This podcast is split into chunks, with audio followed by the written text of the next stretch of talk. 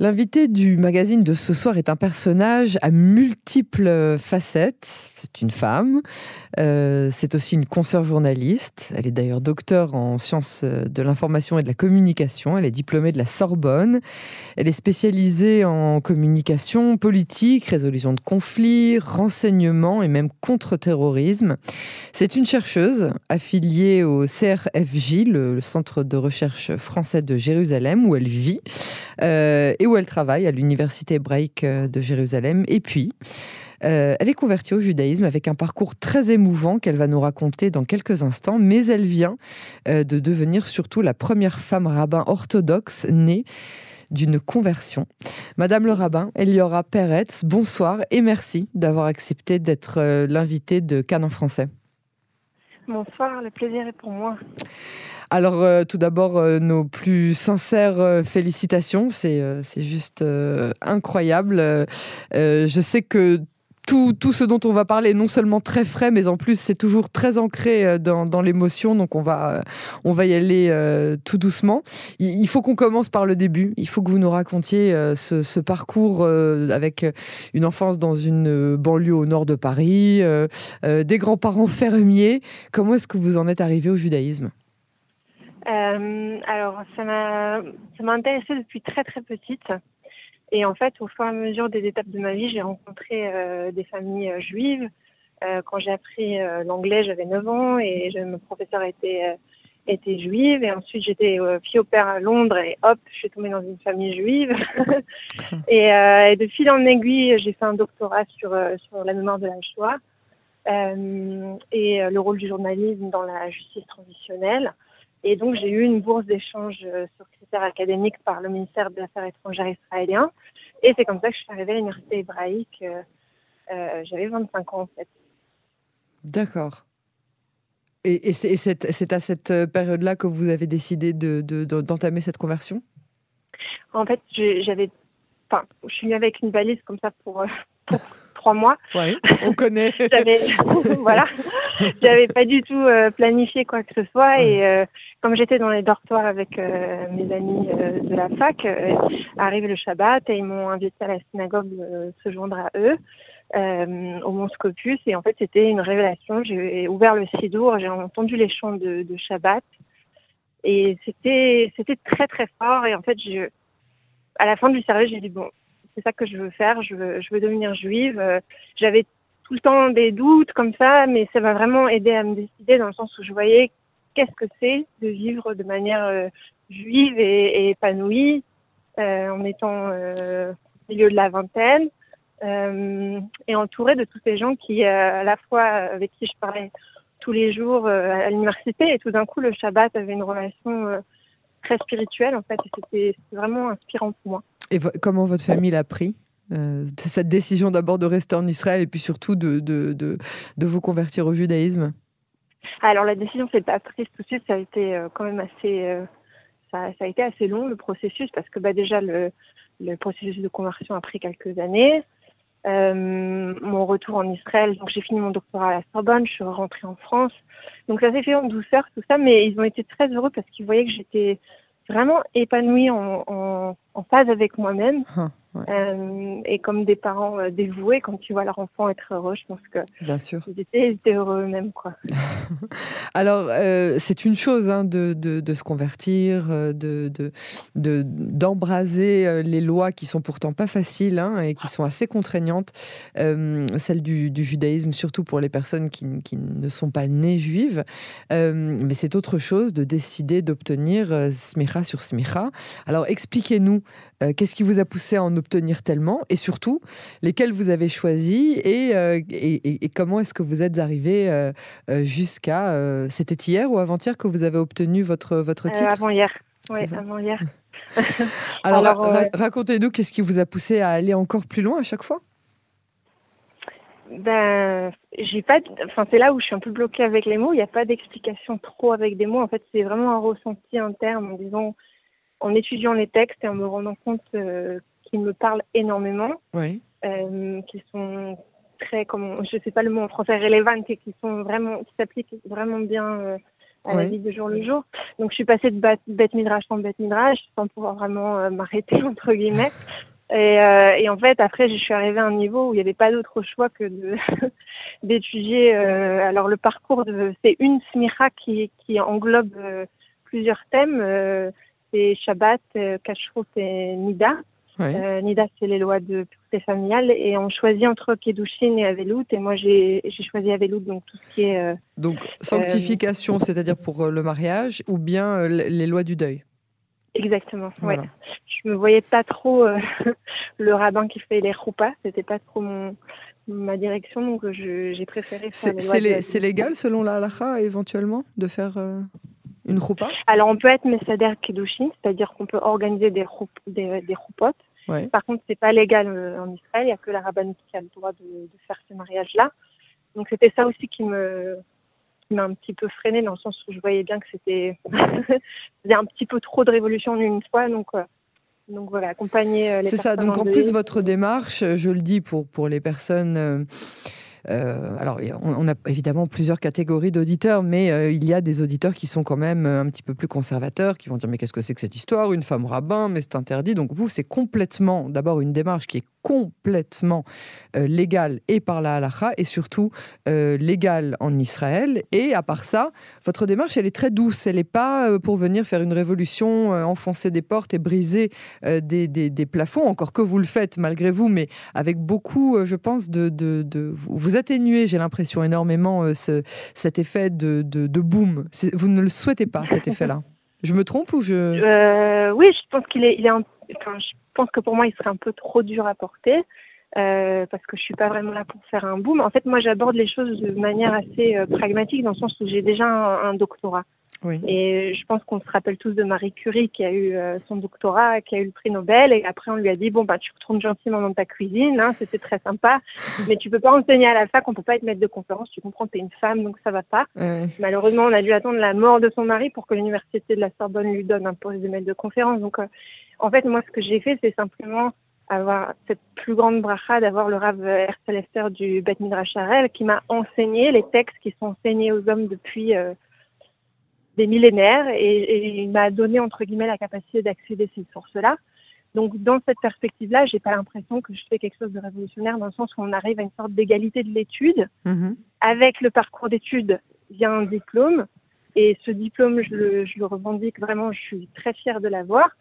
Euh, maintenant, j'ai conscience qu'il va peut-être peut-être attendre quelques quelques temps pour que ce diplôme soit accepté en, comme égal euh, c'est pas moi entre guillemets qui vais tout changer comme ça en une semaine. Je pense que ça va se faire un travail collectif de toute la communauté et on va arriver à une sorte de, de compromis commun de quelle place euh, je peux prendre sans blesser qui que ce soit et en voyant la valeur de ce que je peux apporter. Hmm.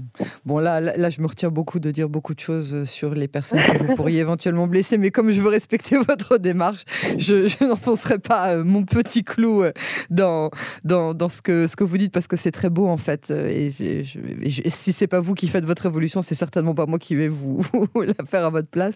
Mais donc, pour l'instant, est-ce que vous avez l'intention de réunir une, une communauté? Euh, non, bah justement, c'est pour ça. Je, euh, moi, je me considère vraiment comme une euh, Mora, Mora, Ora. Je me sens vraiment comme une enseignante. Mhm. C'est une grande bénédiction que je vis déjà au jour le jour depuis dix ans, depuis mon doctorat, où j'enseigne à l'université, des, des comme vous avez mentionné, des choses qui n'ont absolument rien à voir avec la Torah en tant que telle, quoique. Euh, oui, j'ai lu des articles que vous euh, aviez euh, que vous aviez rédigés, des recherches auxquelles vous avez participé, qui parlent de de enfin de Daesh, des de, mises à exécution, de, des choses qui n'ont absolument rien à voir avec ni le milieu religieux ni celui de la Torah. Et, et je trouve que c'est c'est très très beau de voir que vous avez toutes ces facettes qui peuvent coller comme des jolies pièces d'un puzzle et faire la personne exceptionnelle que, que, que vous êtes. donc pas de communauté, en tout cas pour l'instant. Et puis vous dites, et c'est très bien comme ça. Euh, c'est quoi finalement une, femme rabbin orthodoxe? Ou plutôt, euh, qu'est-ce que vous acceptez ne pas être en mesure de faire? Euh, J'accepte les limites qu'on me met en ce moment en place, mais en fait j'aime bien cette image des, filles de Telophérat dans la Bible qui viennent voir Moïse en défendant un petit peu leur bifteck, mais de manière extrêmement douce et intelligente. C'est-à-dire, voilà, bon, Moshe, on va t'expliquer, la situation comme elle est, c'est très problématique sur le long terme. Essaye de voir avec Akatosh Baruch s'il peut pas un petit peu rectifier les choses parce qu'il n'a pas pensé à ça. Alors, je vais faire ça, je pense, plutôt. euh, je pense à plein de choses. Y a, euh, par exemple, les, les lois euh, de la halakha concernant le, le Nefel, qui est en fait la, les morts-nés ou les, les, avortements médicaux. Euh, et je sais qu'il y a beaucoup de femmes qui, après avoir vécu ces choses extrêmement traumatisantes, voudraient savoir est-ce que mon bébé, des questions vraiment qu'on m'a posées, est-ce que mon bébé de 26 semaines que j'ai dû avorter malheureusement pour des raisons médicales, est-ce qu'il va être là au triat médecine Alors comment est-ce qu'on répond à ces moments-là? Donc il y, a, énormément de textes et une grande massora dans, la Gemara, dans le Shulchan Aruch, de qu'est-ce qui se passe dans ces conditions-là. Et je pense que là, vraiment, je peux venir combler un vide, d'enseigner la halakha, de, de, rassurer euh, les mamans, les familles qui sont en deuil et qui ont vraiment des grandes difficultés à ce niveau-là. Et ça, c'est déjà quelque chose euh, dont vous vous occupez d'ores et déjà. Hein. Vous avez déjà été en contact avec des femmes euh, de plusieurs catégories, mais, mais aussi euh, de femmes qui ont eu des avortements médicaux ou bien des, des, des qui ont subi des violences sexuelles. Oui, c'est-à-dire que les, la, les premières chélotes, les premières chélotes que j'ai eues, bon, ça fait que trois jours, mais on me posait déjà des questions avant. C'est aussi pour ça que j'ai décidé de faire cette formation, pour y répondre de manière euh, éduquée, oui. euh, de qu'est-ce qui se passe au niveau de, de l'enterrement. Est-ce que je peux, est-ce que je dois faire kriya, est-ce que je dois faire les shiva, est-ce que je fais les, les 30 jours, l'année, etc. Et la violence des femmes, en fait, c'est, pour moi, la Torah, elle a un sens très pratique. Euh, elle peut vraiment enseigner le regard dans, dans la pratique au jour les jours parce que la Kedusha et Bakashtimot, je pense qu'on on la voit vraiment au jour le jour. Et je me rappelle la sainteté, oui. Oui, la sainteté. La, la première chose que j'avais fait euh, après ma conversion, je me suis portée volontaire pour euh, accompagner en fait les les femmes dans des dans des abris de, de femmes battues à la, à la Viso. Et on a et j'avais fait le premier cédère de Pessar avec elle parce que j'avais pas de famille, j'étais seule, enfin convertie voilà, j'avais pas grand monde avec qui faire le cédère de Pessar alors je dis bon je vais aller les voir à elle. Et c'était vraiment une expérience transcendante parce que j'ai expérimenté vraiment c'est quoi la sortie d'Égypte d'un point de vue euh, d'un point de vue personnel avec ces femmes qui me racontaient leur, leurs histoires et leurs leur problèmes. Et c'est vrai que si on avait mis un homme rabbin euh, dans cet abri de femmes battues, je pense pas qu'il se serait passé la même chose d'un point de vue spirituel euh, entre entre euh, entre elles en tant que groupe, mais aussi en relation avec la personne qui est venue leur apporter un peu de, de, de religion entre guillemets dans un moment extrêmement difficile. Vous vous spécialisez aussi euh, dans les, on en parlait tout à l'heure, dans les, euh, les dîners à velours, c'est-à-dire les, les, les, lois qui concernent les deuils. Vous encadrez les endeuillés. Euh, comment est-ce que vous, comment se passe ce, programme que vous avez mis en place? Alors, le, programme que j'ai mis en place, il fait, il, fait vraiment plein de choses. Il inclut, enfin, ça inclut aussi cette partie-là mais je, je l'ai appelé le Bet Midrash Shefa pour avoir un Shefa, c'est-à-dire un, un flot comme ça. Une de, abondance. De texte, ouais. Une abondance, voilà, exactement, de, de connaissances.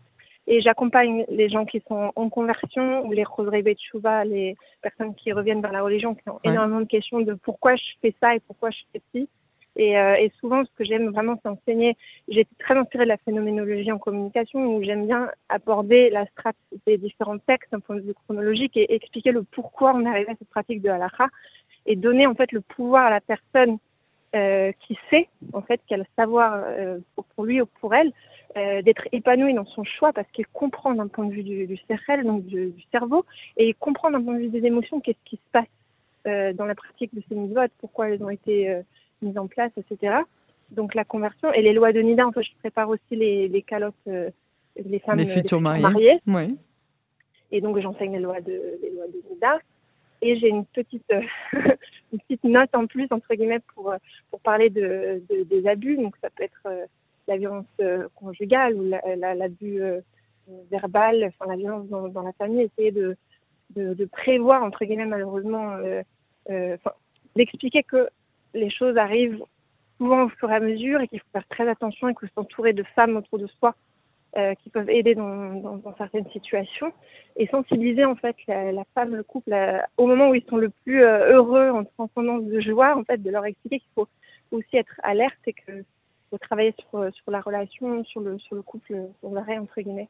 Et, euh, Est-ce qu'il y, a des, hommes qui vous consultent, euh, qui, vous posent des questions, euh, soit sur leur vie personnelle à eux, soit sur euh, des conseils par rapport à leur couple, par rapport à peut-être des, des, questions qui, qui se posent vis-à-vis de leur femme Non, non, non, ça j'ai pas. Je pense que, malheureusement ou heureusement, c'est très ségrégué entre guillemets qui on va voir pour ce genre de questions. Parce que euh, franchement, ce serait idéal. Vous voyez ce que je veux dire?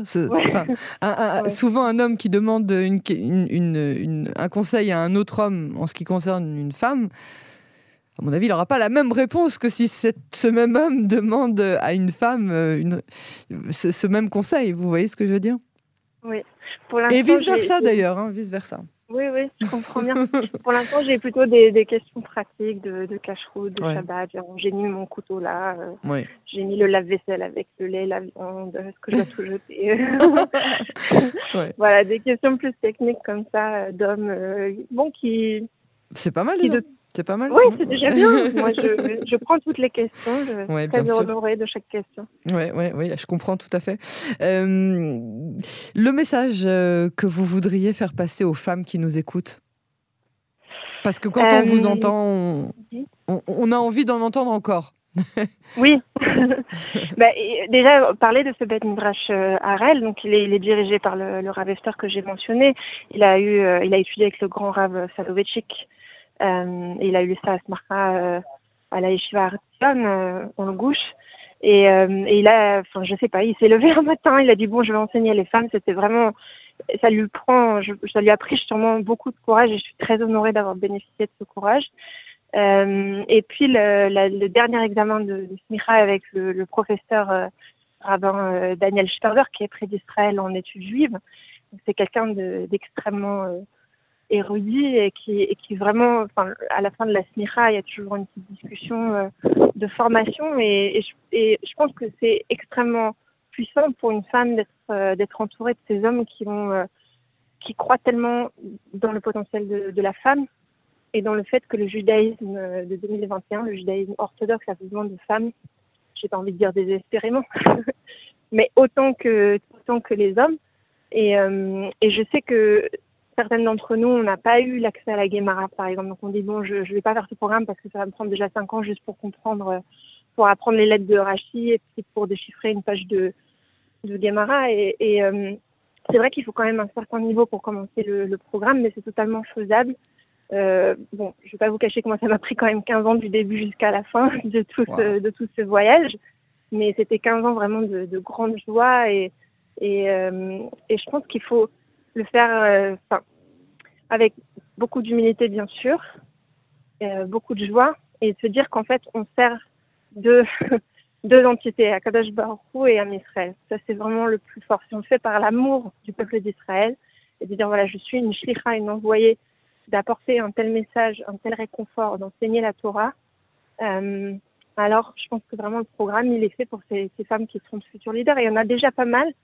Euh, si je peux me permettre. Il y en a déjà deux autres à Maharat qui sont en chemin, euh, euh, Myriam Ackerman Sommer et Hannah Rumi, et il y en a une autre euh, étudiante, Mira Nicolescu au Bet Midrash. Euh, il y a Rav Bitya Rosen qui avait été aussi, qui a eu une asmacha par le Rav Lendes en 2016. Donc bon, d'ici quelques années, on aura, on sera vraiment beaucoup entre guillemets comparé à il y a dix ans. Et, euh, et c'est une place qu'on va prendre au fur et à mesure, je pense, des besoins qui vont être manifestés dans la communauté parce que, en fait, je pense que quand il y a une solution, on arrive à phraser un problème parfois. Des fois, il faut que l'inverse arrive. Donc, ces femmes qui vont arriver, elles vont ouvrir la discussion sur le besoin, sur leur rôle. Et, euh, et je pense qu'il faut, faut, vraiment être dans ce dialogue euh, constant euh, parce qu'en en fait, on ne fait pas la smicha pour nous-mêmes, on fait la pour, pour le peuple. Pour rendre service, bien sûr. Pour, pour, oui. On, comment est-ce que je dois vous, vous, appeler en fait? Docteur euh, Peretz ou, ou Madame le rabbin euh, Eliora Peretz Comment est-ce que vous voulez qu'on s'adresse à vous? Qu'est-ce qu'est-ce que vous préférez? Bah, franchement, je, je, suis en train de voir avec pas mal de rabbinim. J'ai pas encore la réponse parce que il y a une partie de moi qui a envie de prendre rabbinite pour que tout le monde se sente à l'aise de me parler parce que c'est un titre qui est acquis et qui, qui qui est la femme du rabbin, mais qui est souvent une femme extrêmement érudite. Avec, euh, Votre époux est rabbin? Non, mon époux est pas Donc, euh, c'est lui qui devrait prendre le titre de mari de la, de la femme rabbin.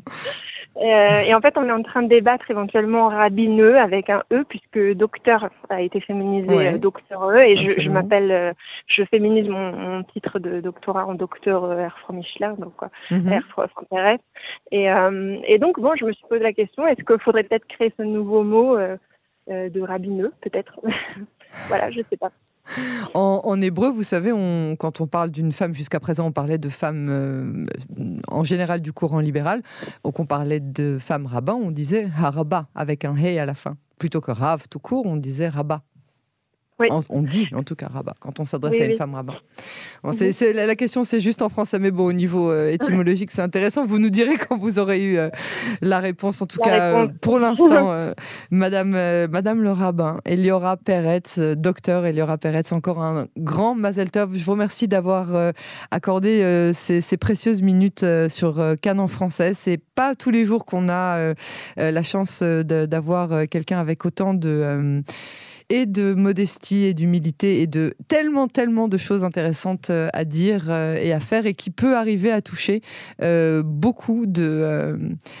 beaucoup de publics différents. Donc je vous remercie beaucoup et puis on vous souhaite beaucoup de bonne chance pour le reste de, de, votre carrière. Amen, merci beaucoup. Au revoir. À bientôt. À bientôt.